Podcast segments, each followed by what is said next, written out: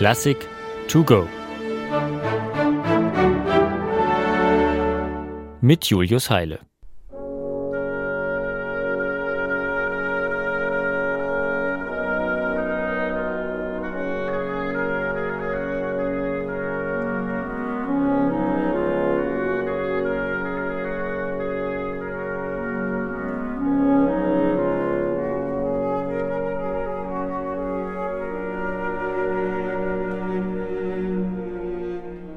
Wie ein Luftbild des weitläufigen südfinnischen Saimasees klinge diese Musik.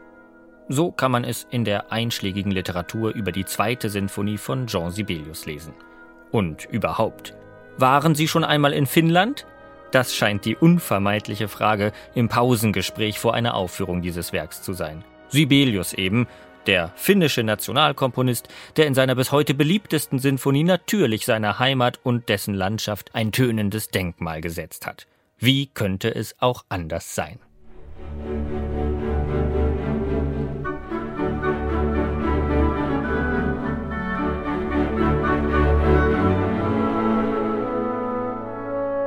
Ich bin umgeben von blühenden Rosen, Kamelien, Mandelbäumen, Kakteen, Agaven, Beeren, Magnolien, Zypressen, Wein, Palmen und vielfältiger Blumenpracht.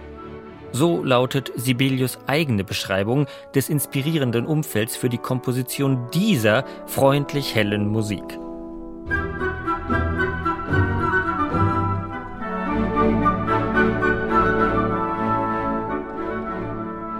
Es handelt sich tatsächlich um dieselbe Sinfonie. Und er befand sich nicht etwa im Gewächshaus des Botanischen Gartens der Universität von Helsinki, sondern in Rapallo in Italien. Hier entwarf Sibelius im Jahr 1901 erste Themen für die zweite. Und plötzlich verschwinden die dunklen finnischen Wälder und Seen aus unserer Vorstellung.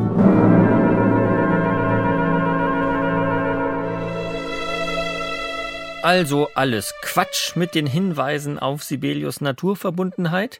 Ja und nein. Es kommt nur auf die Perspektive an.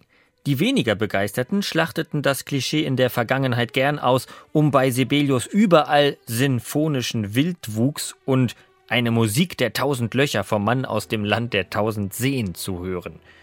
Die poetisch Veranlagten wiederum fühlten sich enthusiastisch in eine Welt versetzt, wo blasse Märchensonnen oder gewaltige Abenddämmerungen leuchteten.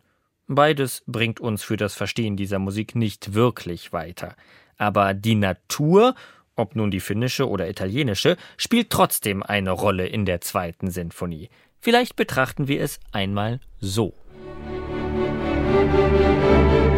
Hier wird, ganz zu Beginn der Sinfonie, ein Samenkorn gepflanzt. Eine simple Folge aus drei aufsteigenden Tönen.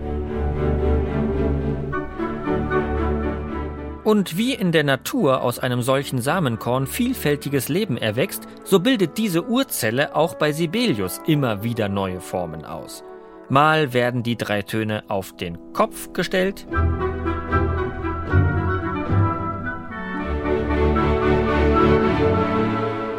Mal hören wir sie ab und wieder aufsteigen.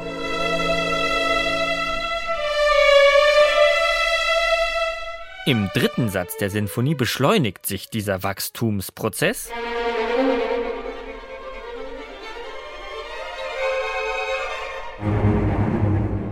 Bis aus dem Samenkorn ganz am Ende ein großer Baum mit vielen Ästen entstanden ist, das triumphale finale Thema der Sinfonie, unverkennbar hervorgegangen aus den drei aufsteigenden Tönen.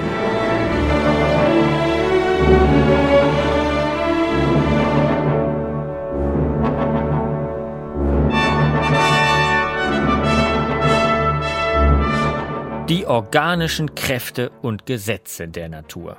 Sie und weniger die Wälder und Seen sind es offenbar, die Sibelius beim Komponieren inspirierten. Da geht es ihm nicht mehr, wie den Sinfonikern vor ihm, um markante Themen, die nach dem Kontrastprinzip gegeneinander ausgespielt werden, vielmehr stellt er Ideen von einer bestimmten Stimmung oder Klangfarbe in den Raum, aus denen sich dann alles weitere wie ein Fluss aus kleinen Bächen seinen Weg sucht, bis hin zum großen Strom.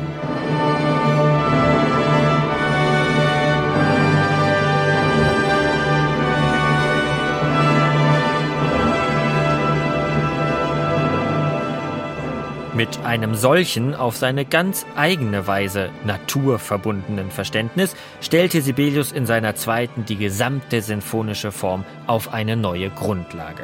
In den Folgewerken ging er immer weiter in diese Richtung und wurde damit zu einem der eigenwilligsten, modernsten und letzten großen Sinfoniker des 20. Jahrhunderts.